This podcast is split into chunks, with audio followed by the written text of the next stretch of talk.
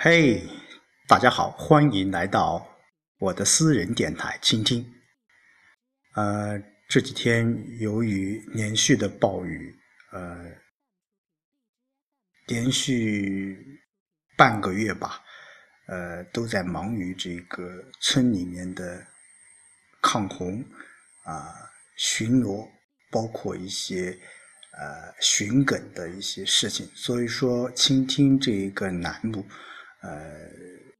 延期的更新呢，在这里和所有的倾听倾听的呃听众朋友们说声抱歉。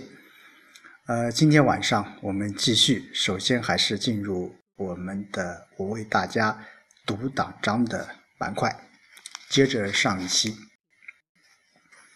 中国共产党领导人民建设社会主义生态文明，树立尊重自然、顺应自然。保护自然的生态文明理念，坚持节约资源和保护环境的基本国策，坚持节约优先、保护优先、自然恢复为主的方针，坚持生产发展、生活富裕、生态良好的文明发展道路，着力建设资源型、资源节约型、环境友好型社会，形成节约资源和保护环境的空间格局、产业结构、生产方式、生活方式。为人民创造良好的生产生活环境，实现中华民族永续发展。中国共产党坚持对人民解放军和其他人民武装力量的领导，加强人民解放军的建设，切实保障人民解放军履行新世纪新阶段的军队历史使命，充分发挥人民解放军在巩固国防、保卫祖国和参加社会主义现代化建设中的作用。中国共产党维护和发展平等、团结、互助、和谐的社会主义民族关系，积极培养、选拔少数民族干部，帮助少数民族和民族区域地区发展经济、文化和社会事业，实现各民族共同团结奋斗、共同繁荣发展。全面贯彻党的宗教工作基本方针，团结信教群众为经济社会发展做贡献。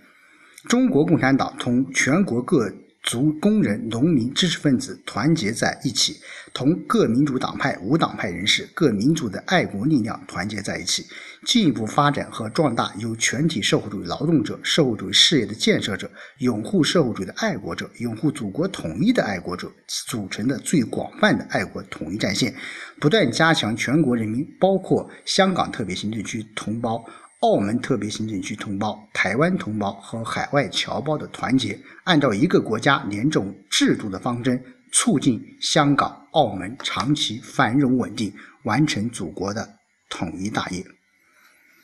好，今天我为大家读党章就读到这里。今天晚上，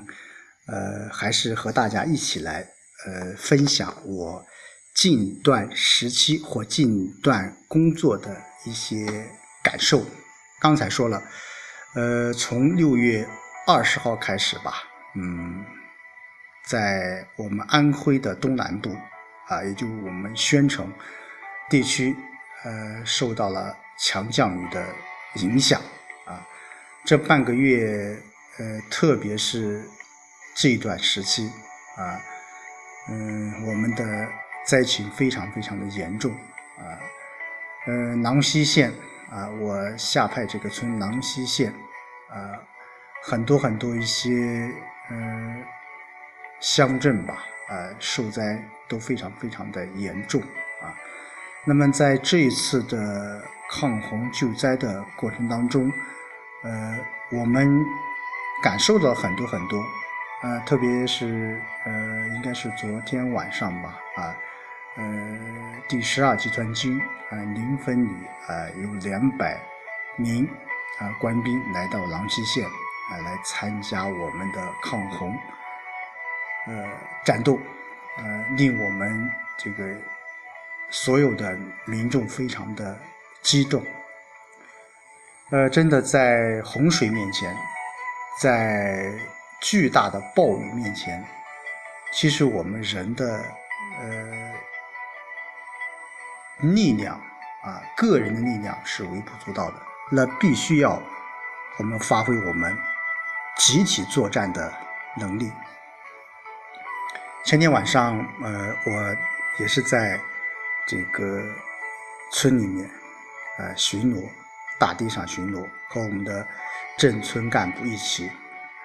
那么我们发现了一户村民，老两口，呃，都将近七十岁了，住在这个大堤的呃旁边，啊，很危险。呃，其实我们不止一次的和他的家人沟通过，也和他本人沟通过，要他们要撤离这个地方，那个地方非常非常的危险。但当昨天、前天应该是前天晚上，雨下的非常大，我们再次巡逻到他住处，我们看见他们两个仍然住在那个地方，我们强行把他们带离到他的儿媳妇那个地方。在车上，我听到最多的一句话，他是。不想离开那个地方，他要呃照看他的几只小鸡和几只小羊。嗯，说实话，我有时候也在也在思考着，其实对于他们来讲，有可能几只小鸡和几只小羊比他们生命更重要。因为他们懂得，他们理解，在这个社会上，在这样的现实社会中，呃，他们需要自己有一定的经济，有一定的经济生活来源，靠谁都靠不住，真的。呃，其实，在农村有很多很多这样的一些情况，很多一些父母亲年纪都大了，有的有很多子女，真的。呃，有很多子女反而到最后很少有人来赡养他们。其实我不止一次在这样的电台里面说到这个问题，这不是一个个案，真的。呃，当然我们说有很多很多子女还是孝顺我们的父母，但是在农村，由于一些。啊，留守老人，特别是一些子女外出打工，啊，一年有可能只回来几次，所以面对这样的一种窘境，再加之，呃，老年人他们生活方式，他们对待这个呃目前社会的一些想法和看法，就像这位老两口，他们一直以为，一直嘴里面还念念不忘的说，呃。死了算了，呃，一些东西，一些话语，真的，我们呃在坚持着，他们也在坚持着，这两种坚持反而是值得我们去思考的。啊，刚才我在看到我们的一位选派书记说了一句话，他说：“呃，我们在灾难面前，在。”抗击暴风雨面前，我们有很多很多一些自媒体都在宣传自己的这个所作所为，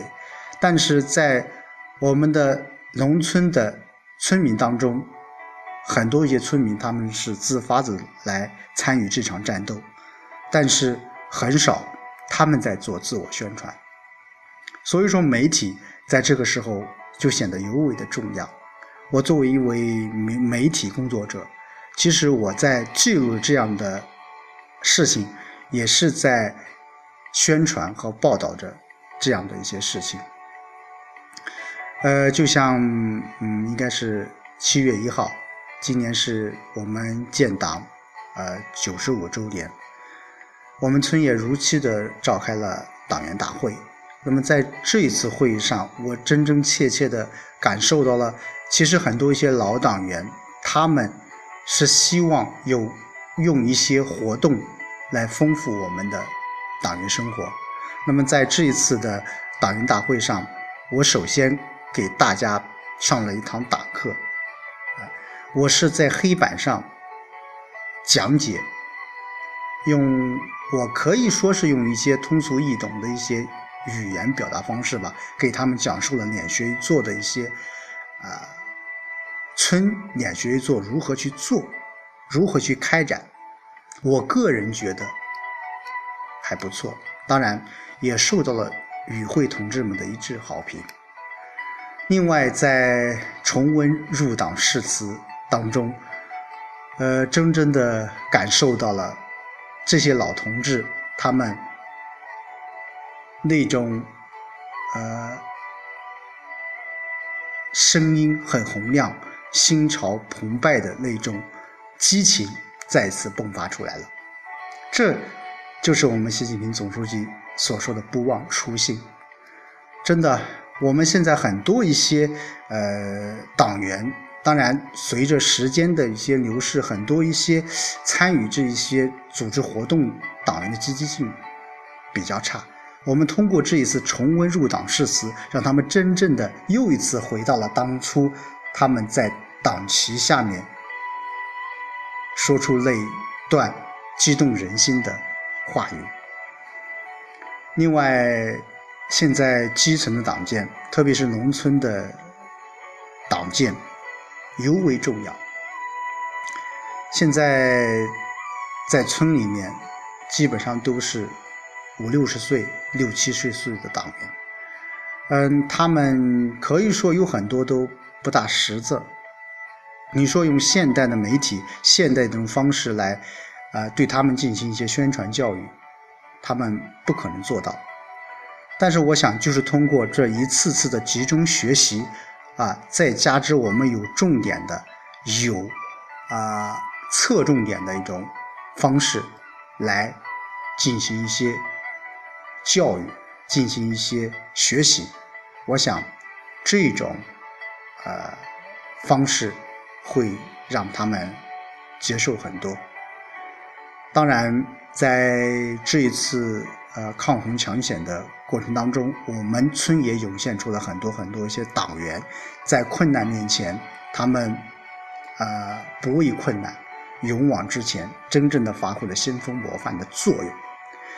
但是也有一些党员同志，呃，对党性，对呃一些突发事件，呃，有一种呃高高在上。啊，漠不关心的心态。我想，这从某种侧度、某种程度上来说，是需要我们去加强学习的，也需要，也希望我们去啊做一些呃宣传，做一些这个教育的。嗯，每个党员都深知自己，都深深的知道，为人民服务是我们党宗旨。你如果没有一颗不忘初心的心，我想你就不可能做好每一件事。这不仅是党员，其实对于我们每一个人都是一样。所以说，有你有我，我们这样的生活才能更加的美好。